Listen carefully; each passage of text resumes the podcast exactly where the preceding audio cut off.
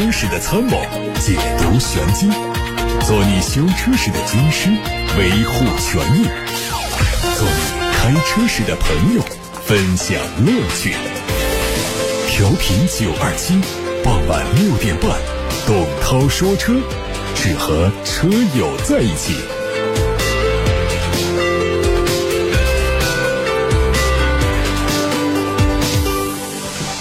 我们一起来先看新闻，稍后回答提问。在上周举办的中国电动汽车百人会论坛专家媒体交流会上，第十三届全国政协经济委员会副主任、工业和信息化部原部长苗圩在会上表示，新能源汽车增长趋势不会因为补贴政策退出而改变。为了支持新能源市场发展，建议延续新能源汽车的免购置税政策。另外，他还建议政策最好提前预告，不要一年一预告，这样也是给大家建立预期。比如说，车辆购置税延不延、延多久，一次性提前公布，让大家都有个思想准备，避免市场的大起大落。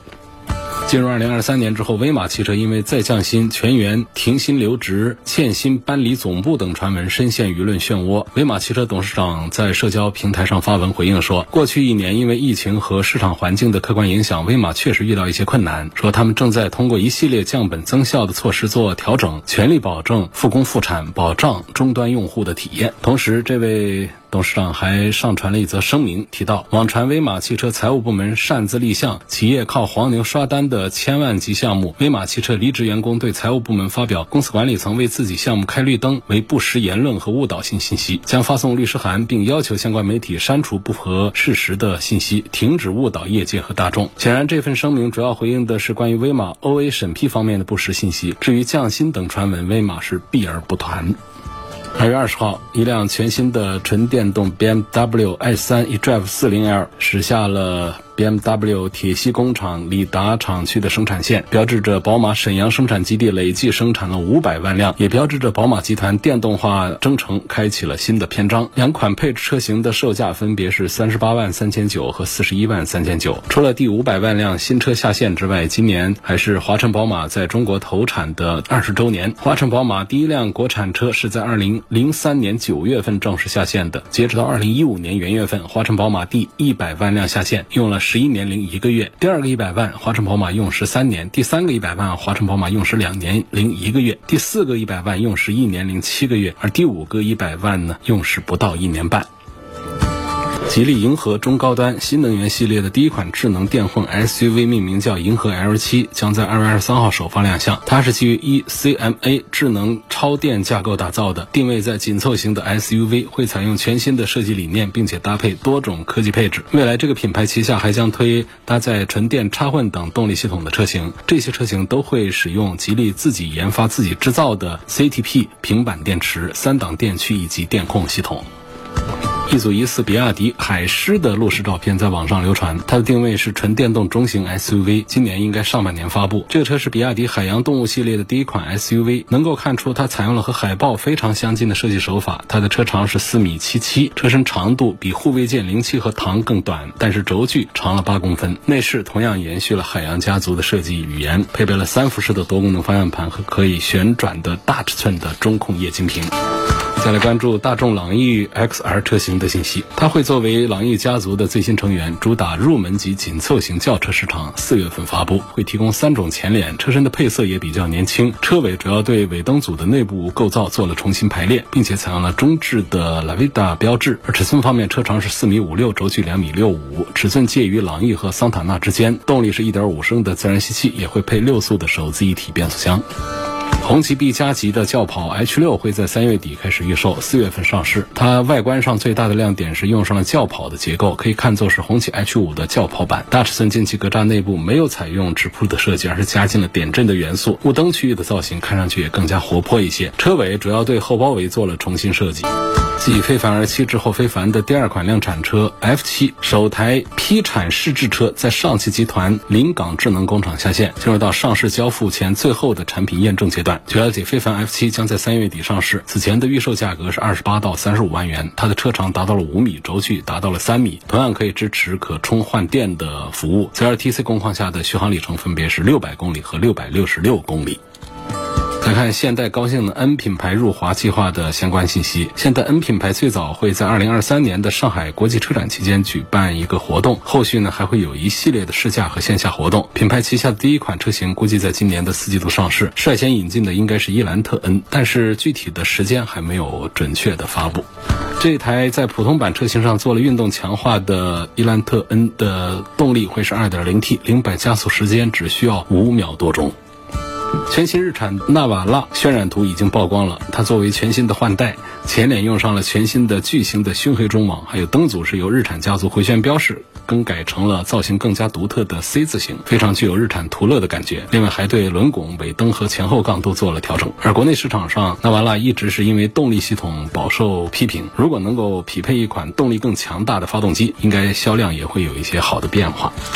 大家刚才听到的是今天的汽车资讯。三幺五的问题车展呢，现在已经开始进入到一个筹备阶段，已经正式开启了报名通道。报名的热线电话特别好记，就是交通广播的对外热线八六八六六六六六。如果你遇到了汽车消费方面的难题，久拖不决的，借着这次三幺五问题车展的机会呢，帮你推动解决一下。零二七八六八六六六六六这部电话可以随时留言。如果打电话不方便的话呢，可以通过关注楚天交通广播的官方微信。信公众号等等平台能够看到昨天的推文，在推文底下呢是有海报，海报里都是有二维码，长按二维码就可以进入到我们的网上的数字化的报名通道，填写提交都非常的简单。三幺五问题车展这一次呢，宣传的规模会非常大，十多个省级强势融媒体平台都会同步直播。那么这次呢是湖北广播电视台的交通广播，还有融媒体新闻中心以及楚天都市报极目新闻这三大平台一起来合作主办的，因此呢。在三幺五期间，大家如果有汽车消费维权方面的疑难杂症的话呢，这是一个非常好的一个维权的机会。报名的电话是零二七八六八六六六六六。报名参展不是说到三月十五号再去参展，现在就应该报名，马上就报名。我们的记者会跟进采访，推动这些消费维权事件的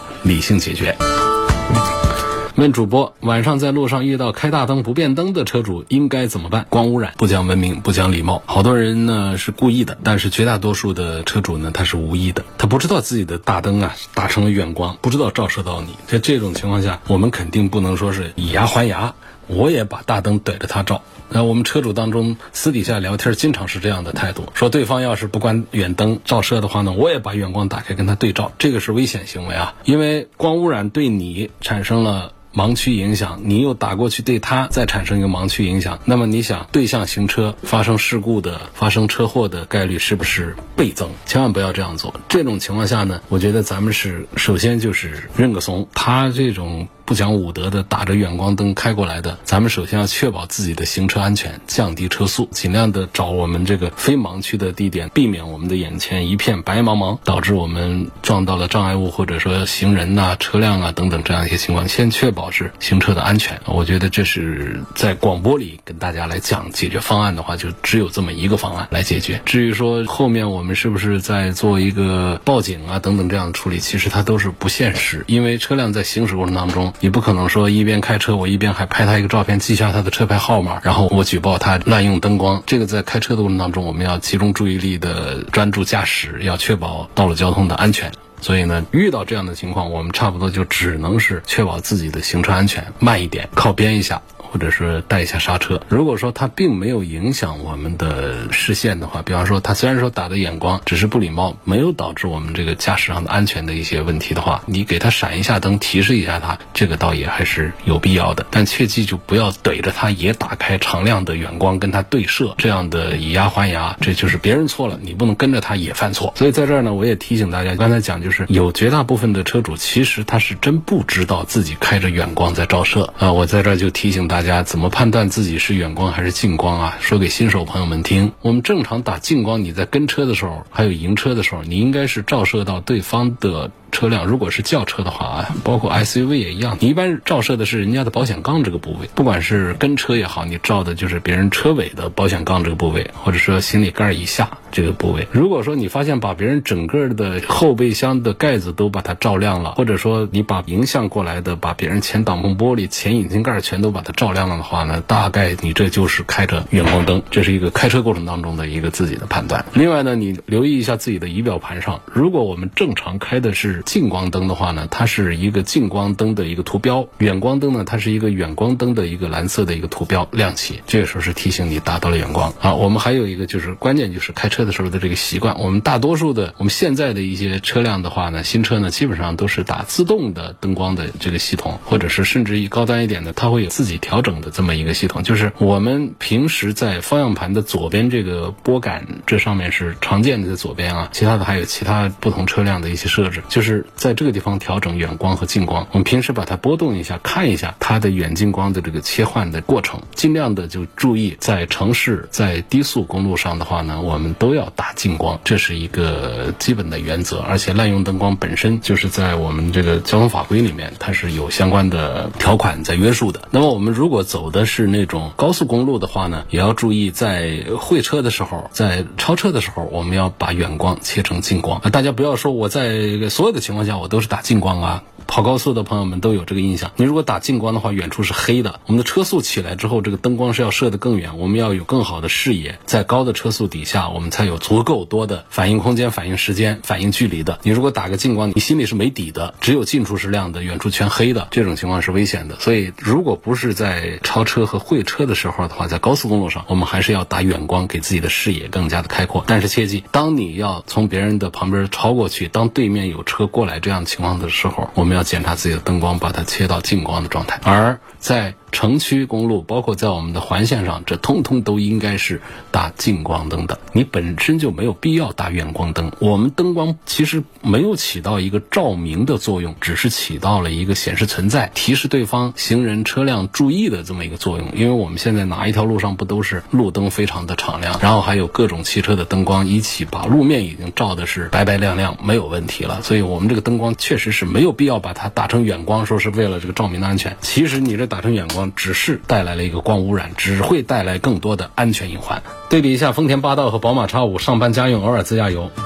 两个车你都开一下，那叉五碾压那个丰田霸道不知道多少，就是好多人都喜欢买这个霸道，就名气在外。真你开的话，你开完它，你再把这个宝马叉五你开一下，就觉得这完全是这没法放一块做对比的。不管是讲做工，还是讲配置，还是讲驾驶的时候那种舒适感、那种品质感，不知道为什么好多人都喜欢买这个霸道。大概就是这霸道的名气大，听说就好多人都喜欢买个霸道，觉得它耐造，然后越野能力强，然后呢就喜欢买。平时也不大关注车，也没有横向对比啊，多开一些车，反正就家里这换过几台车。听说霸道不错呢，就买一个霸道。你真把宝马叉五这样的车，你跟它做一番对比的话，那区别就太大了啊！所以这位朋友问的这个问题，我觉得就特别简单。你如果是讲究一下品质的话，就是宝马叉五了。有个网友问我说：“福特电马这个车，它是属于长安福特还是进口车？是买长续航呢，还是买这个标准续航的？”这个事儿我首先是不推荐啊，这车卖的不好。然后是国产的，那怎么来讲这个电马这个呢？它确实是在美国还是一年能够卖个几万台，但是呢，从在中国亮相以来呢，它就一直是一个月就卖个两百台、三百台的这样一个水平，这个是比较危险的。我觉得主要还是有几个原因导致的吧。首先就是福特在中。中国的新能源市场发力太晚了。其实我们国家很早。在二零零八年初就提出了大力发展新能源汽车产业的一系列的规划，然后十年之后呢，魏小李这样的造车新势力就大量的涌现。到二零二零年的时候，奥迪、现代、本田这样的合资品牌纷纷的转身做电动，吉利、比亚迪那更是不断的用新的技术来奋起追赶。你反过来看福特，福特呢是二零二一年这国产电马才问世，那么它这个电气化战略才慢悠悠的推出，然后这个电马推出来之后也没有做什么关于它的电气化战略的更多的推广和宣传。就好多人到现在还不知道还有一个福特的一个纯电动的中型 SUV。我说的电马，大家是不是都还很陌生？就是它根本它就对这个电气化战略，第一个就是它发力晚，产品少；第二个它根本也没有大宣传，因为宣传没用啊，本身就没什么产品。你看比亚迪家多少？我们再看其他哪个品牌旗下不得有个几款电动化的或者说插电的这样的产品？就是缓慢的、没有前瞻性的电气化战略让福特错错失了新能源发展的黄金期，所以这个电马呢，它这个处境就变得异常的艰难。你现在再看这个特斯拉对新能源市场的蚕食，已经占到了新能源汽车市场的百分之二十以上的比重了。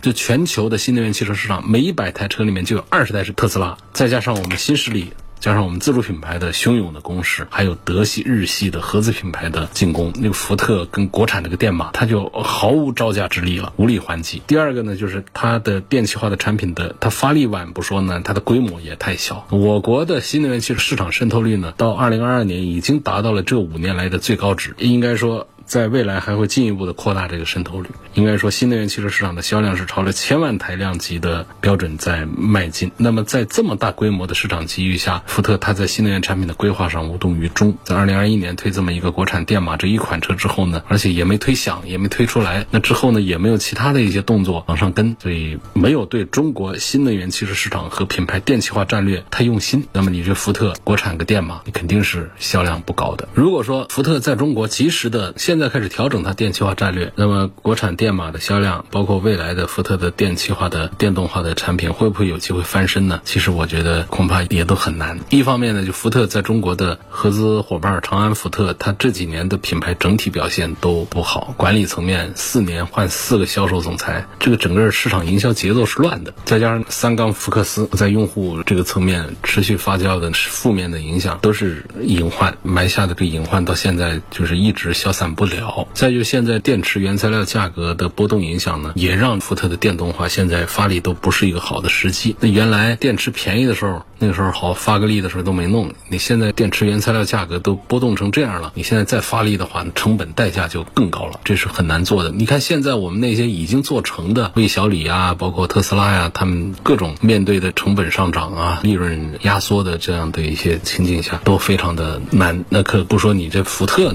长安福特，你说。现在我面对这个竞争激烈，要有什么高招的话，做燃油福特的时候就已经翻过身了。你现在在面对更难的一道大题，电动化的这种局面下，然后整个环境都不像以前那么轻松的情况下，竞争更激烈的这种情况下，说现在做转身，做加大投入，说把电动化的福特把它给拯救起来，这个可能性就非常非常低。所以从这些角度的话呢，我就根本就不推荐这个朋友来买了福特的电马，这个纯电动的中型 SUV，二十几万多的是二十几万。我们在国内的新能源市场上，该可以买多少个款式了？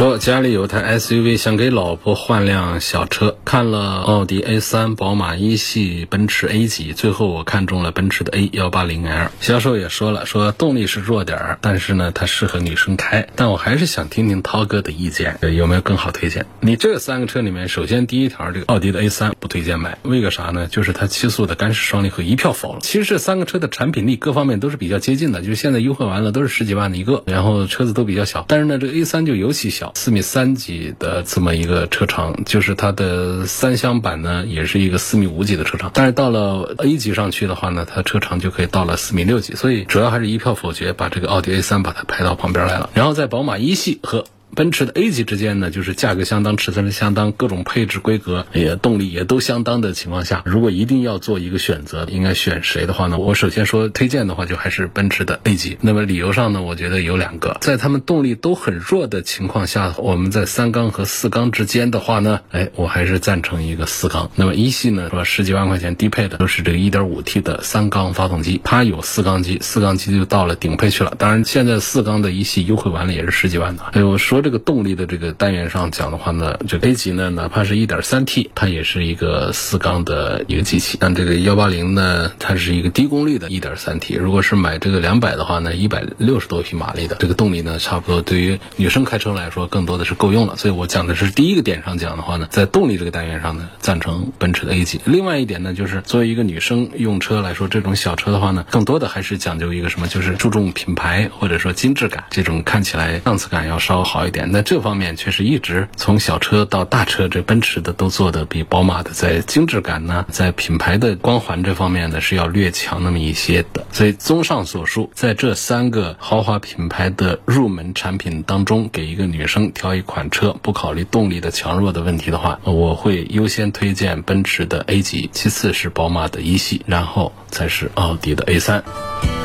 还有一个问题说，我观察到车子的左右灯的角度好像有点不一样，一边高的一边低，它是不是这样的？是个什么原因？这是正常的啊。汽车灯光大家观察一下，不管你是哪个国家进口的还是国产车，它其实都有这样的一个左边低、右边高的。但是不同的品牌呢，它的灯光的切线呢有不一样。就是远光灯它是没有清晰的切线，但是近光灯它是有规则切线的，这是国家规定的标准光型。就汽车的近光灯光型要求是左低右高。为什么要这么做呢？保护行人安全，保护行车安全。就汽车出厂的时候，左右两边大灯的高度它都有一个固定值，就是靠右行驶的。国家的大灯灯光都是左低右高，靠左行驶的国家，它的大灯灯光是左高右低的。那么我们国家是规定车辆靠右行驶的，而在路边呢，就会有非机动车道供非机动车行人通行。右边的光型高于左边的作用就是让右边能够照射更远，更早的发现前方的行人，从而提醒前方非机动车和行人，并且让驾驶员也可以提前做出应对。还有一个呢，就是保护行车的安全。那怎么说呢？车辆的左侧通常是跟对面来车的会车的方向，左边的光型压低，就是为了让灯。灯光不影响到对面会车司机的视野，让他不会感到炫目刺眼，让对方驾驶员能够看清楚路面的状况，避免会车事故发生。从这儿我们也可以理解为什么会车的时候要求把远光转成近光的原因了。所以我们会看到，就是近光灯的光型的话，有欧标光型、美标光型，还有混标光型。欧标光型呢，左侧水平，右侧是向上倾斜较长的距离，上下幅度比较大，左边的暗区要多一些。美标的光型呢，就是左低右高的这相差不大的这种阶梯型的这种设计，照。车的角度更加宽广，在郊区啊，在一些道路照明条件比较差的地方的优势就更加明显。还有一个是混标光型，就是结合了欧标、美标光型的特点，能够更好的照顾到对向车辆的视野，又不至于使得左边出现太多的暗区。所以那些纳闷自己家的汽车为什么这个灯光光型左低右高啊，你大可放心，这是正常的。相反，那些不符合标准光型的朋友们就要注意，你要及时的调好你的车的这个大灯的光型。